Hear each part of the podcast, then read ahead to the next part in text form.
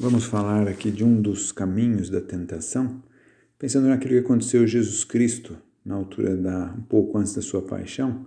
O sinédrio se reúne e vê é, o milagre patente da ressurreição de Lázaro. E eles comentam: se continuar assim, vai gerar um tumulto, e aí vão vir os romanos e vão arruinar Jerusalém e toda a nação. Portanto, ele deve morrer. É, em geral, a tentação ela não costuma se apresentar como eu vou fazer errado e pronto. Que no caso dele seria dizer, não, esse homem está nos incomodando, vamos matá-lo e pronto. Não, há justificativas. Hum. É, no caso deles era o perigo para a nação, o perigo para Jerusalém, o risco que se corria. Então, às vezes, para nós, justificativas pode ser isso, né? Não produzir outros males, então vou por esse caminho torto ou se não ficaria estranho se não fosse por aí, ou afinal de contas não tem tanta importância assim, isso parece uma coisa mais secundária, não é de grande envergadura, não, não, não faz mal para ninguém.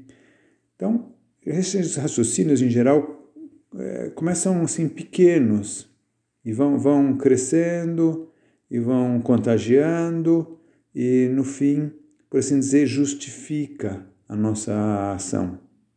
É, você vê que lá no Sinédrio, eles não quiseram ouvir vozes contrárias, ouvir vozes que se levantaram que, que pareciam que seria mais prudente outra postura, né? mas eles não quiseram ouvir aquilo. E às vezes também há o perigo para nós de é, silenciar a consciência. Né? É, a consciência ela mostra que o que não está bem, não está bem. Né?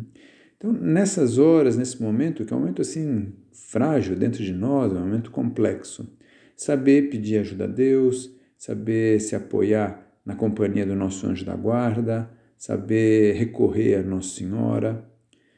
É, São João, quando conta essa, esse fato no seu Evangelho, ele chega a dizer que Caifás profetizou que Cristo tinha que morrer pelo povo. Né? É, no fundo mostra que Deus tira dos males bens. Então, na nossa vida também, mesmo que a gente às vezes se deixar levar pelos enganos das tentações, sempre há solução, sempre há perdão. Se nos deixamos levar por, por esse engano, por essas falsas justificativas, que depois sirva para crescer em humildade, para perceber a misericórdia divina, para ver que Deus sabe realmente tirar mesmo dos males bens.